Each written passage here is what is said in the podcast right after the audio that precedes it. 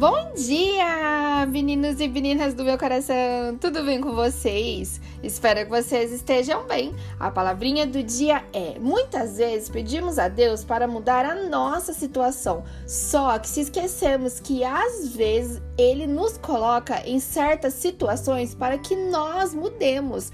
Já parou para pensar quem era você há 5 a 10 anos atrás? Olha quanto crescimento durante esse tempo. Olha a pessoa incrível que você se tornou. Não desista, você já venceu. Não é para a morte, mas sim para a vida e te tornar uma pessoa mais forte. E lembre-se, Deus estará com você em todas as fases da sua vida.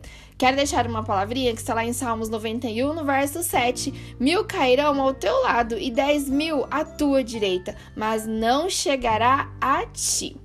Que Deus venha abençoar o seu dia e que seja um dia incrível e maravilhoso. Um abração enorme.